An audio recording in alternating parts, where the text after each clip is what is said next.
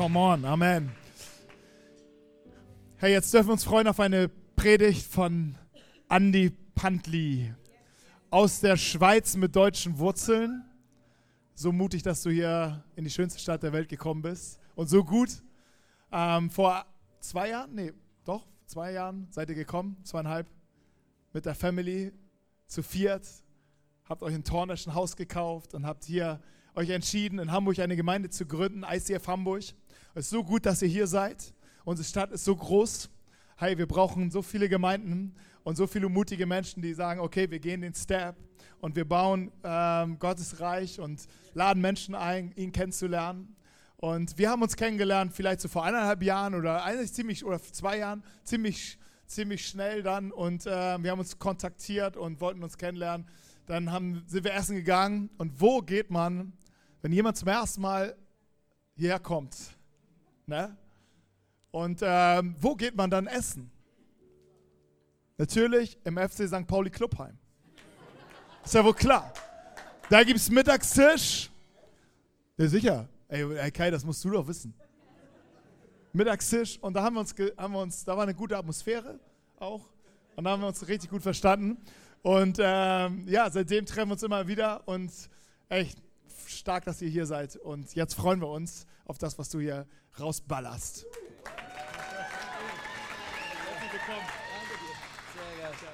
So gut, so gut. Dankeschön. Ähm, danke für die Einladung, wirklich von ganzem Herzen. Ähm, ich weiß noch, wie wir damals vor zwei Jahren online das bekannt gegeben haben, dass wir von Zürich aus als Familie in Hamburg eine Kirche gründen werden. Und das fühlt sich komisch an, ja? Wenn du so dein, dein Facebook-Account alles einrichtest. Ich hatte davor ein Jahr lang kein Facebook mehr, dann haben wir alles wieder online. Und dann gehst du online und denkst, okay, was kommt jetzt? Ja? Kommen Reaktionen, kommen gute Reaktionen, kommen schlechte Reaktionen. Und ich kann mich dann erinnern, wie Ulf, glaube ich, wirklich der Erste war, der zurückgeschrieben wurde. Auf jeden Fall einer der Ersten und gesagt hat, hi, ich bin Ulf. Wir haben auch eine Kirche gegründet, Elim Sternschanze. Erstens, geil, dass du kommst. Zweitens, wenn ich irgendwie helfen kann, melde dich bei mir. Und für dich war das vielleicht eine Selbstverständlichkeit, aber bei mir ging das runter wie Butter. Ja? Und es tat mir so gut und es ist so cool, mit dir verbunden zu sein und auch deiner Frau. Und äh, ich habe Ulf auch schon ein paar Mal anschreiben müssen nach dem Motto, hey, äh, wir haben Leute, die brauchen Seelsorge, wir haben gar kein Seelsorgeteam, was mache ich denn jetzt? Oder scheiße, da wollen Leute sich taufen lassen. Wo hat's Wasser?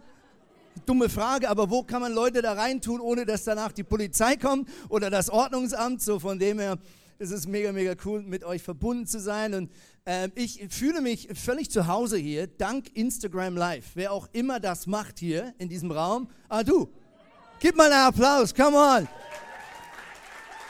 Mega cool.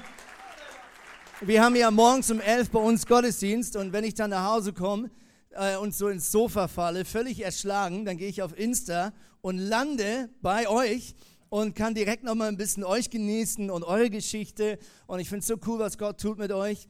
Und ich möchte euch mega ermutigen, die Geschichte ist noch lange nicht zu Ende, sondern die hat gerade erst gestartet und ihr seid großartig. Gebt euch selber mal so einen fetten Dankesapplaus. Come on!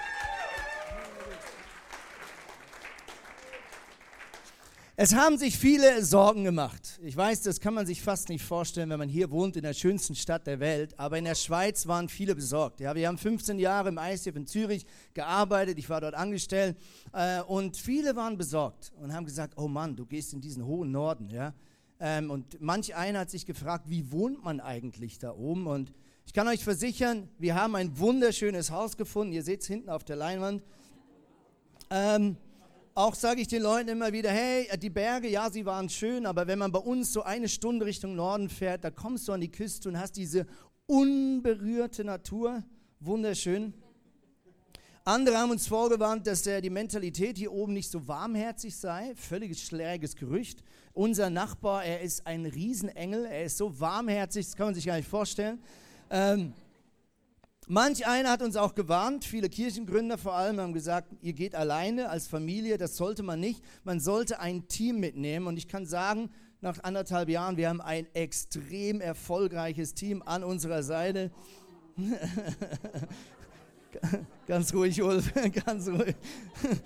genau. Äh, viele haben auch gesagt, oh, habt ihr denn jemand für Worship, ja? Und wir haben eine super Worship-Leiterin Jetzt kommt der geilste Witz, den du je gehört hast. Helene fischt jetzt Menschen. Äh, groß. Genau. Und die sich wirklich auskennen mit ICF. Wir haben ja in Zürich ähm, die Kirche, wo diese ICF-Bewegung gestartet hat. Wir haben 20 Jahre kein fixes Gebäude. Wir waren 20 Jahre Nomaden. Ja, immer wieder rausgekickt worden, wieder woanders auf und abgebaut. Und eigentlich mein letztes To-Do, bevor ich ging, war ein Gebäude zu planen in Zürich, was endlich die Perspektive uns gab, mal länger als ein paar Jahre am gleichen Ort zu sein. Haben manche sich Sorgen gemacht, ob ich denn in Hamburg eine Location finde. Und ich sage den Leuten, sie ist nicht ganz so schön wie in Zürich, aber sie ist okay. Ja, sie ist okay. Sie ist okay. Bisschen teuer, das Halt ein bisschen lang, wenn der Schlagzeuger mal wieder zu doll reinhaut, aber es ist okay. Super, geht's euch gut? Yes. Ich habe heute zwei Punkte mitgebracht und der erste Punkt heißt, ich bin gesegnet. Ich bin gesegnet. Und ich möchte mit euch ein Leben anschauen von einem Mann aus dem Alten Testament. Der Typ heißt Jakob. Er war der dritte im Bunde von diesen Stammesfürsten oder Stammesvätern von Israel. Äh, die Geschichte der, von Israel begann ja mit einer Begegnung zwischen Gott und Abraham. Und äh, aus Abraham, äh, der erste Sohn hieß dann Isaak. Und von ihm der erste Sohn, naja, der hatte eigentlich zwei Söhne. Und der eine von denen hieß eben Jakob. Jakob hatte ein kleines Problem. Er war zwar sozusagen der Erste, aber dann doch nicht ganz Diskrepanz, weil sie waren Zwillinge und er war der Zweite, der rauskam. Okay, heute ist das nicht so ein Ding, aber damals war das ziemlich wichtig, weil der offiziell Erstgeborene war der, der alles erbt. Und, und sein Daddy war ziemlich reich und er hatte sehr viel Land und sehr viel Kühe und Schweine, äh, nee, Schweine war ja damals nicht so, ähm, aber andere Dinge, Ziegen und so weiter. Auf jeden Fall knapp daneben ist auch dabei, okay? Und man sagt, er kam so raus und er hatte aber schon so von Anfang an so, so einen Killerinstinkt, ja? Schon bei der Geburt hielt er sich so an der Ferse seines älteren Bruders fest, um klarzumachen, äh, ich, ich jage dich, ja? Ich jage dir hinterher. Und das macht sein Leben aus. Er hat eigentlich, wenn man sein Leben zusammenfasst, den größten Teil seines Lebens ein Monster-Minderwertigkeitskomplex. Nämlich, dass er genau glaubt, nicht genug gesegnet zu sein.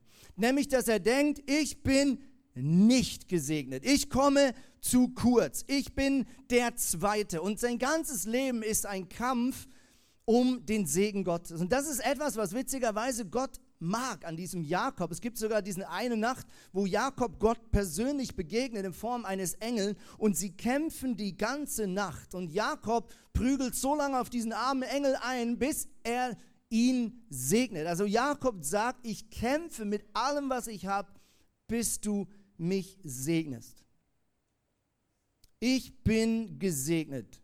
Du bist gesegnet. Ich weiß nicht, was in dir abgeht, wenn du den Satz hörst. Ich spüre, dass es der ein oder andere geht, der sagt, hey, du kennst mich doch gar nicht. Du kennst meine Geschichte nicht, du kennst meinen Kontostand nicht, du kennst meine schulische Laufbahn nicht, du kennst meine Familiensituation nicht, du nennst meine Wohnsituation nicht. Wie kannst du es wagen zu behaupten, dass ich gesegnet bin? Ich glaube trotzdem, Gesundheit, dass du gesegnet bist. Erstens, bless you, ja genau. Ich möchte mit euch ein paar Statistiken anschauen, die uns nachdenklich machen. Erstens, wenn du ein Dach über dem Kopf hast, was in dieser Stadt keine Selbstverständlichkeit ist, wenn du ein bisschen Münz in deiner Tasche hast, um wenigstens ein paar Tage dich zu ernähren, dann bist du aktuell reicher als 5 Milliarden 850 Millionen 515.964 Menschen auf dieser Welt und gehörst zu den 8% reichsten dieser Erde. Zweitens, Nirgends auf der Welt existiert eine höhere Redefreiheit als bei uns in Nord- und Mitteleuropa. Also wenn jemand denkt, dass man bei uns nicht mehr sagen darf, was man denkt, dann tut es vielleicht mal gut, ein paar Länder weiterzureisen und zu merken, es könnte einiges schlimmer sein. Der nächste Punkt ist deine politische Freiheit. Wenn du in einem Land wohnst, in der du generell, wenn nicht G20 ist, keine Angst haben musst vor Straßenschlachten. wenn du nicht unter politischer Unterdrückung leidest oder gar politischer Inhaftierung, wenn du in einer freien Demokratie lebst und aktuell nicht von einem Diktator kontrolliert wirst und in deinem Land kein Krieg wütet, dann geht es dir besser als den aller, aller, allermeisten Menschen auf dieser Welt. Und letzter Punkt ist, wenn du heute hier in der Elim Sternschanze im Terrace Hill öffentlich einen Gottesdienst besuchen kannst ohne Angst zu haben, dass da hinten gleich die Polizei reinläuft und dich kontrolliert oder sogar aufgrund deines Glaubens inhaftierst, geht es dir besser als drei Milliarden Menschen, die aktuell auf dieser Erde leben. Du bist gesegnet. Du bist gesegnet. Das Problem ist immer, wenn wir diesen Satz hören, dass wir uns sofort vergleichen. Stimmt's? Und wenn wir denken, bin ich gesegnet oder bin ich nicht gesegnet, dann ist immer die Frage, wohin? zu den Leuten, die mehr haben als wir, denen es besser geht, die die besseren Noten in der gleichen Klausur geschrieben haben wie du, die irgendwie die schöneren Frisur oder die besseren mehr Follower auf Insta oder sonst irgendwas haben. Stimmt's? Und genauso ging es einem Typ in einer Geschichte, die Jesus seinen Jüngern erzählt. Und Jesus erzählt folgende Geschichte. Er sagt, hier ist ein Großgrundbesitzer, ein Mann, der viele Kühe und sonst sowas besitzt und viele Angestellte hat. Und dieser Großgrundbesitzer kommt irgendwann auf die Idee, wie so viele in der Midlife-Crisis, er sagt, ich gehe reisen. Kennt ihr den Typen? Mitten in der Erfolgswelle fällt ihm nichts anderes ein, als ich gehe einmal Goa und dann immer so weiter und finde mich selbst, okay? Das steht jetzt nicht in der Bibel, aber so stelle ich es mir vor, okay? Auf jeden Fall macht der Mann folgendes, dieser Großgrundbesitzer ruft seine drei besten Leute zusammen und er vertraut ihnen sein Vermögen an. Und es heißt dort, dem ersten gab er fünf Talente. Wenn du heute Talent hörst, sagst, ah, fünf Fähigkeiten. Eigentlich ist das eine Währungseinheit und steht für 10.000 Silberstücke. Silberstücke. Also 50.000 Silberstücke legte er auf vor die Füße dieses ersten Kandidaten. Dem zweiten gab er zwei Talente, also 20.000 Silberstücke und legte sie vor die Füße. Und jetzt kommt der dritte Kerl in dieser Geschichte, um den es hier geht. Er bekam ein Talent. Ein Talent. Und im kurzen Moment dachte der Mann vielleicht, wow, krass, rieser Sack, so ein Kartoffelsack voller Silberstücke, crazy. Aber dann tat er den Fehler seines Lebens. Er blickte nach links. Naja, von dir aus gesehen nach rechts, aber von mir aus nach links. Also wenn er hier stand, wo ich stand, war es links. Und er sah, dass der Willi neben ihm sage und schreibe doppelt so viel hat wie er. Und dann guckt er noch weiter und denkt, der Hans, der hat sogar fünfmal so viel wie ich. Und plötzlich schaut er wieder seinen Sack an und denkt, da ist ja praktisch gar nichts drin. Das ist ja eine Beleidigung, das ist ja eine Frechheit. Er ist entrüstet, schaut seinen Boss an und denkt, das ist alles, was du mir zutraust? Plötzlich fallen seine Schultern runter, nur weil er sich vergleicht mit denen, die offensichtlich noch mehr bekommen hat und vergisst plötzlich, dass da drüben vielleicht 3000 Angestellte stehen, die gar nichts kriegen in dieser Geschichte. Aber das sieht er nicht mehr. Er sagt nur, das ist unfair. Und er sagt offensichtlich, vertraut mir meinem Chef nicht. Offensichtlich meint mein Boss nicht gut mit mir. Offensichtlich mag er mich. Offensichtlich will er mich fertig machen. Und er tut den Fehler seines Lebens. Er nimmt an, dass es auf sein Leben nicht wirklich ankommt. Dass es auf sein Investment nicht wirklich ankommt. Er sucht sich einen Spaten, er verbuddelt den ganzen Beutel und denkt sich, irgendwann kommt der Typ zurück, dann packe ich die Kohle wieder hin und denke mir, Hauptsache, ich habe nichts falsch gemacht. Genau so leben die meisten Menschen und auch viele Christen. Hauptsache, ich mache nichts falsch. Jahre später, aus dem Nichts, kommt der Großgrundbesitzer zurück und sagt, Moin. Und er stellt diese Leute vor sich hin und sagt, wie ist es gelaufen? Wie steht es um meine Kohle? Wie steht es um meine Farm? Und der Erste kommt und sagt, du hast mir fünf Talente anvertraut und es ist äh, schwierig, es war ein Kampf, ich habe investiert und manchmal gab es Rückschläge und manchmal lief es gut, aber ich freue mich, der, mich dir zu sagen, Chef, ich konnte aus deinem Vermögen, aus dem, was du mir anvertraut hast, das Doppelte machen und er gibt ihm zehn, äh, zehn Talente zurück. Der zweite kann ähnliches berichten. Er sagt, du hast mir zwei gegeben, ich habe investiert, ich habe gekämpft, es ging vorwärts und zurück, aber ich freue mich, dir heute präsentieren zu dürfen. Auch bei mir ist das Gleiche passiert. Ich konnte das Vermögen, was du mir anvertraut hast, in der Zeit verdoppeln. Und dann kommt der dritte und sagt, ich weiß, dass du ein strenger Herrn bist, so heißt es wortwörtlich. Und dass du mir eh das alles wegnehmen wirst. Und deswegen habe ich das einfach verbuddelt hier ist es wieder zurück. Und Jesus sagt zum Schluss dieser Geschichte, der Großgrundbesitzer, und eigentlich redet er ja auch von sich selbst, wurde richtig, richtig stinkig. Und nimmt diesem Mann diese 10.000 Silberstücke weg und gibt sie dem, der aus fünf zehn gemacht hat. Jakob hat sehr lange genau nach dem gleichen Prinzip gelebt, meiner Meinung nach. Er war der Meinung, er käme zu kurz. Er war der Meinung, er wäre das Opfer in der Geschichte. Und obwohl Gott ihn die ganze Zeit gesegnet hat, Trotz seiner Fehler, trotz seiner Unreife, trotz manchem sehr fragwürdigen Aktion, die er in seiner Familie durchgegeben hat, um irgendwie hintenrum den Segen zu klauen von seinem älteren Bruder. Manch einer kennt die Geschichte. Jakob hat eigentlich alle moralischen Grenzen umgangen, hat seine Familie verarscht, seinen Schwiegervater, seinen eigenen Bruder, äh, seine, seinen eigenen Vater, seine eigene Mutter. Er hat eigentlich alle verarscht. Trotzdem hat Gott ein Leben lang Jakob gesegnet. Und erst ganz zum Schluss seiner Laufbahn, als er im Sterben liegt, kommt dieser Mann zur Besinnung und merkt, eigentlich habe ich immer an meinem Segen vorbeigelebt. Eigentlich habe ich immer das Gefühl gehabt, ich bin nicht gesegnet, ich war undankbar, ich habe in einer Opfermentalität gelebt, ich habe Gott angeklagt, ich habe die Menschen um mich herum angeklagt, obwohl Gott die ganze Zeit es gut mit mir, mit mir meinte. Um ehrlich zu sein, ich war lange Zeit und bin es oft heute noch sehr ähnlich wie Jakob.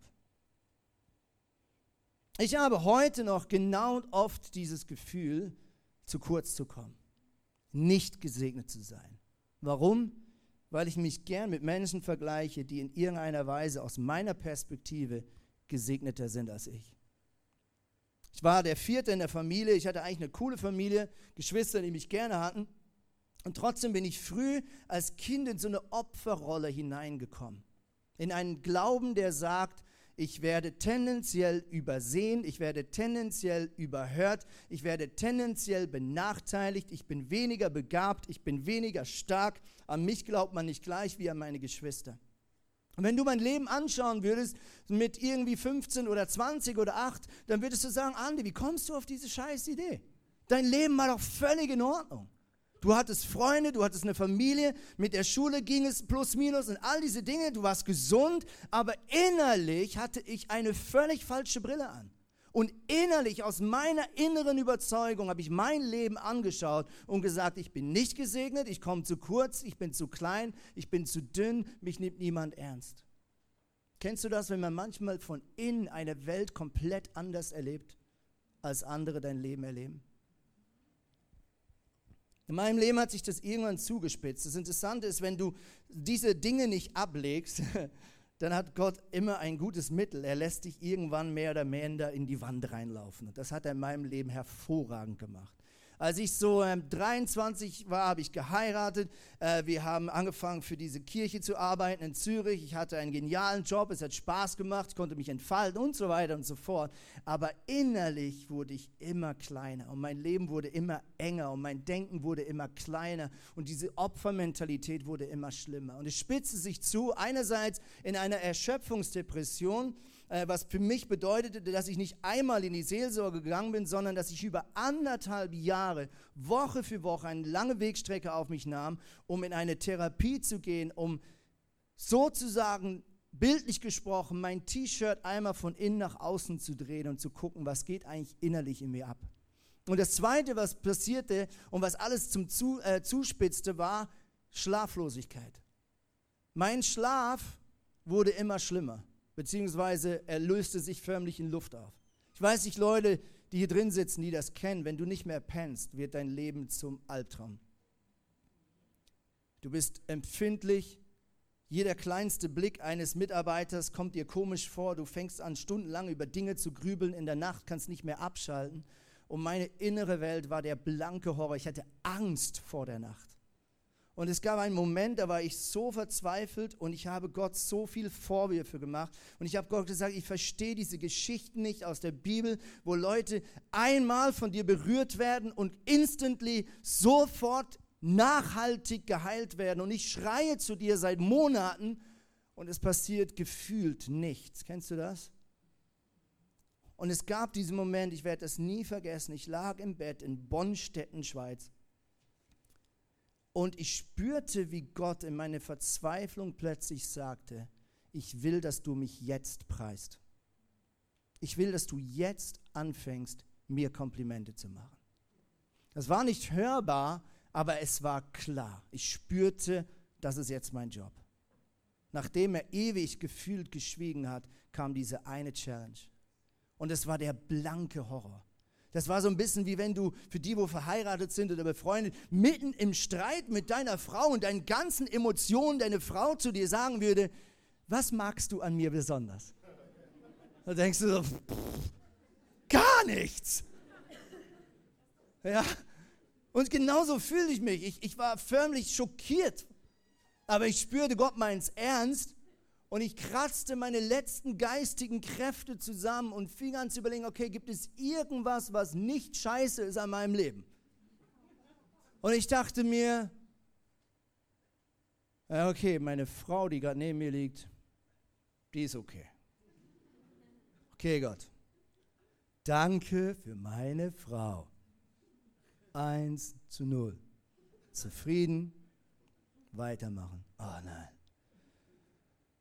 Okay, danke. Äh, keine Ahnung. Oh, stimmt, ich habe ja ein Dach über dem Kopf. Danke, dass ich ein Dach über dem Kopf habe. Ich könnte ja auch gerade draußen im Regen liegen.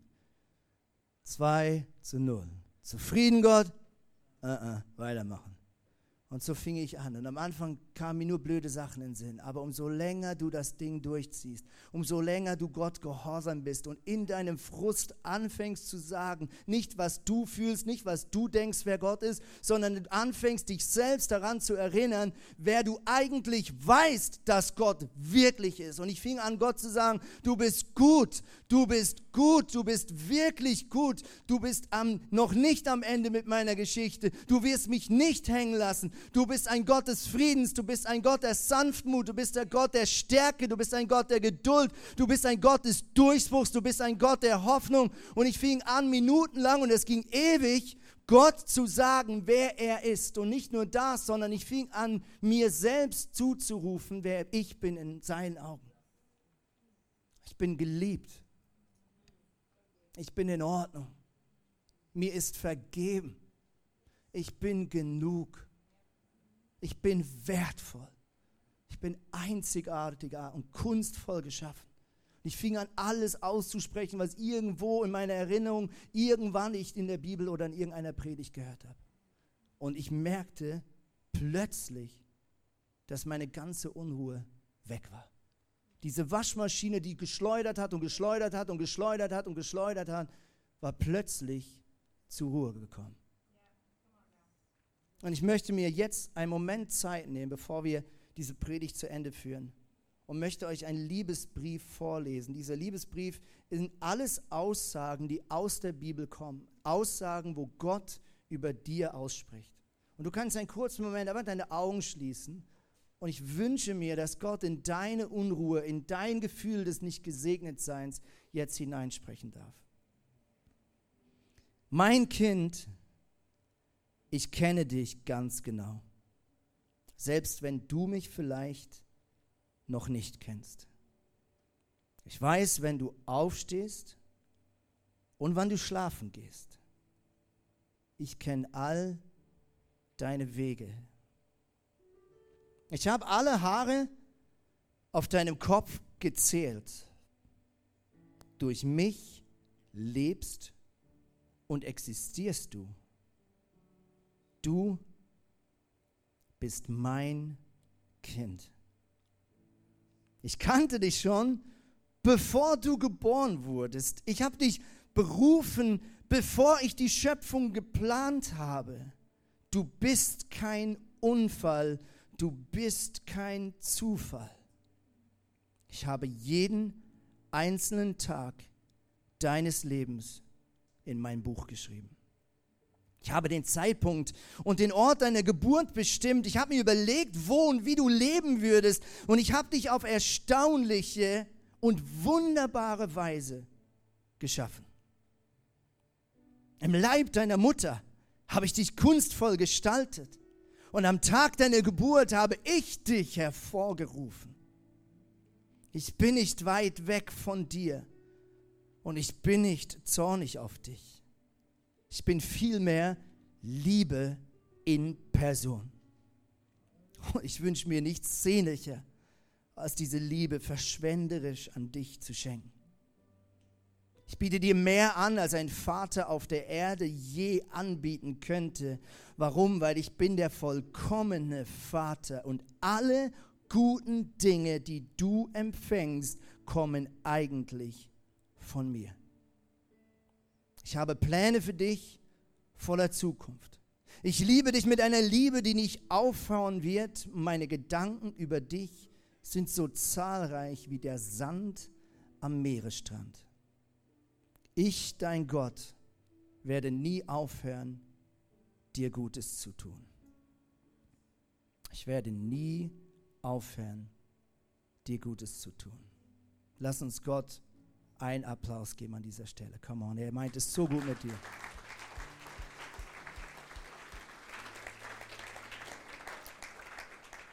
Mein zweiter Punkt, und keine Angst, er ist deutlich kürzer.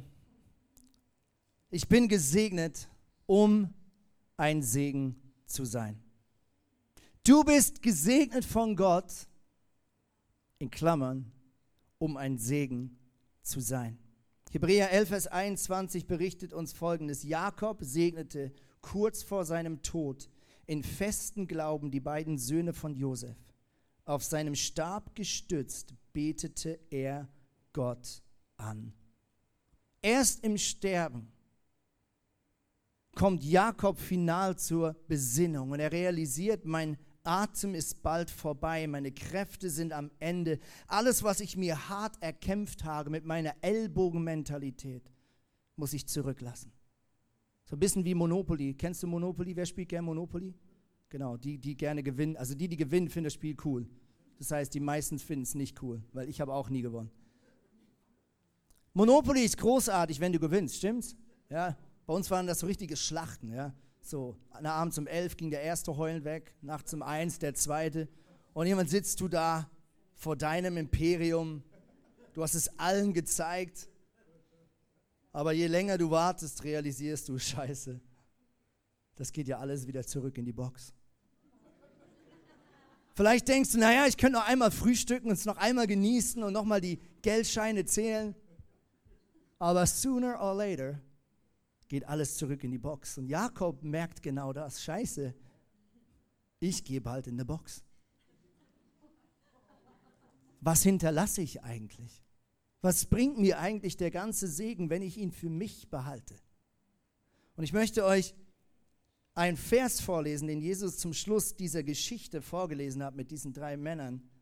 Er sagt folgendes, wem viel gegeben wurde, von dem wird eines Tages viel gefordert. Wem viel anvertraut wurde, von dem wird umso mehr verlangt. Ich möchte euch zum Schluss einen Kreislauf aufmalen, den du immer wieder in der Bibel findest, wenn es um Segen geht. Und dieser Kreislauf ist anders als das, was unsere Welt um uns herum sagt. Hier oben ist Gott, für die, die jetzt nur eine Säule sehen.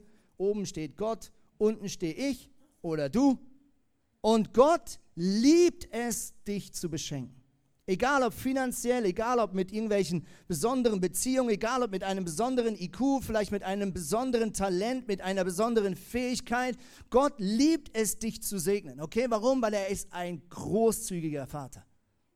Aber Gott tut das mit einer Absicht. Er ist so ein bisschen wie so ein Tenniscoach. Er ballert das Ball auf die andere Seite vom Netz in der Hoffnung, dass du den Schlag retournierst. Dass du dein Talent, was Gott dir gegeben hat, deine finanziellen Möglichkeiten, deine Ausbildung, dein Beziehungsnetz oder was auch immer dein Leben auf irgendeine Art und Weise bevorteilt, dass du sagst, danke Gott, ich gebe etwas von dem zurück und teile es mit den Menschen, die um mich herum leben.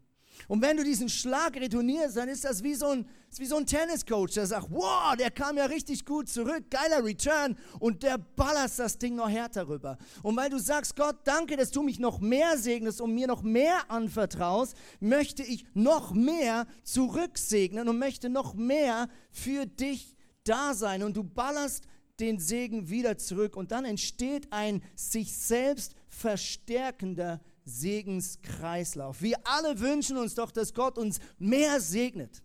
Aber was wir oft verpassen ist, dass wir in dieser Entwicklung eine entscheidende Rolle spielen können. Egal ob finanziell, egal ob mit deinen Talenten und Fähigkeiten, egal ob mit deinem Beziehungsnetz. Die Frage ist, nimmst du diesen Segen einfach für dich in Anspruch oder sagst du, wow, wenn Gott mir das anvertraut hat, dann bedeutet das Verantwortung. Und das ist das, was dieser Typ hier nicht kapiert mit seinem einen Talent. Und was wir ganz oft auch in dieser Geschichte überlesen, hier steht nicht, dass dieses Geld ein Geschenk war. Auch der Mann, der aus 15 gemacht hat, hier steht nicht und der Chef sagte, genial, kannst du behalten, kauf dir einen Porsche, viel Spaß, schönes Leben noch. Hier steht nur, dass Gott diesem Mann noch mehr anvertraut hat. Anvertraut.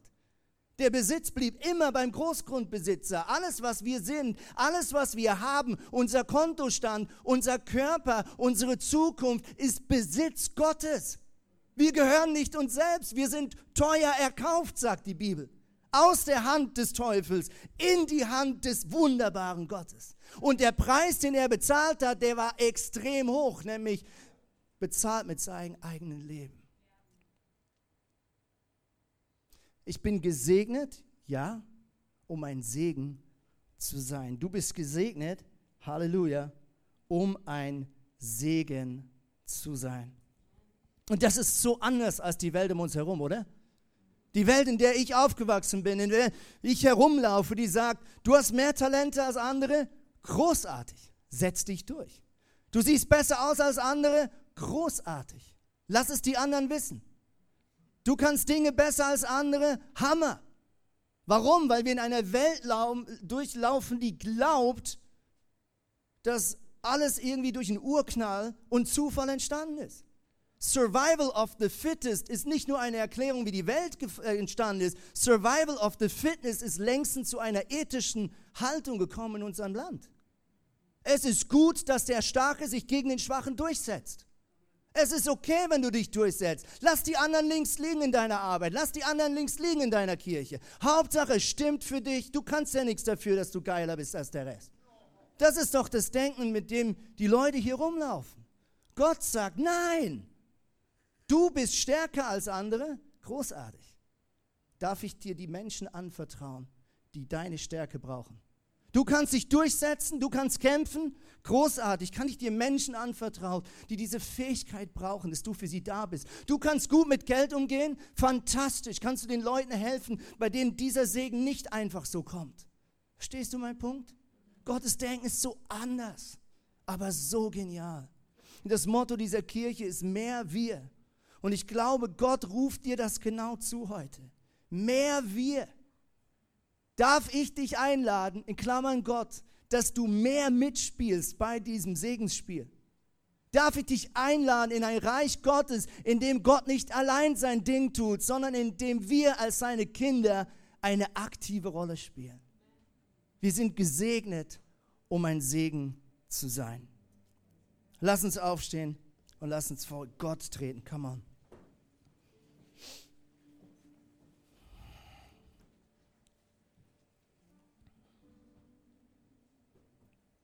Jesus, ich danke dir, dass du hier bist. Und ich danke dir von Herzen, dass du kein strenger Herrn bist, der es böse mit uns meint. Du bist ein Gott, der es gut mit uns meint. Heute möchte ich für Leute beten, die sagen, mein Leben ist momentan kein Leben von Überfluss. Ich möchte für die Leute beten, für meine Brüder und Schwestern, bei denen es zurzeit nicht gut läuft, die ganz offensichtlich jetzt dein Eingreifen brauchen.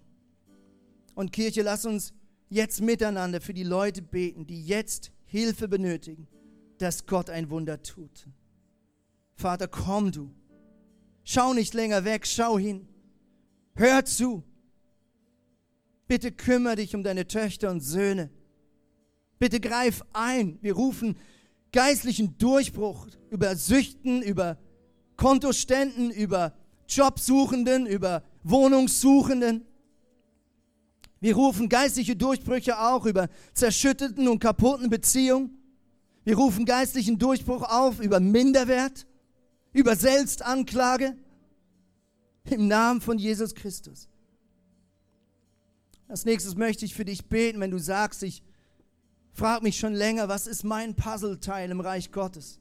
Wo gehöre ich hin? Wo kann ich mitspielen? Auf welchem Spielfeld kann ich mitmachen? Ich möchte dich segnen, dass Gott deinen Weg lenkt. Dass du in dieser Kirche ein, eine richtige Heimat finden darfst. Heimat bedeutet, du bist in deinem Sweet Spot deiner Bestimmung. Heimat bedeutet auch, dass du das ausleben kannst, weil Gott in dich hineingelegt hast. Und ich segne dich, dass du Schritt für Schritt Gott dich dorthin lenken darfst. Ich segne dich in diesem Spirit, der sagt, ich möchte treu und zuverlässig sein. Und wenn ich das tue, wird Gott mir mehr anvertrauen.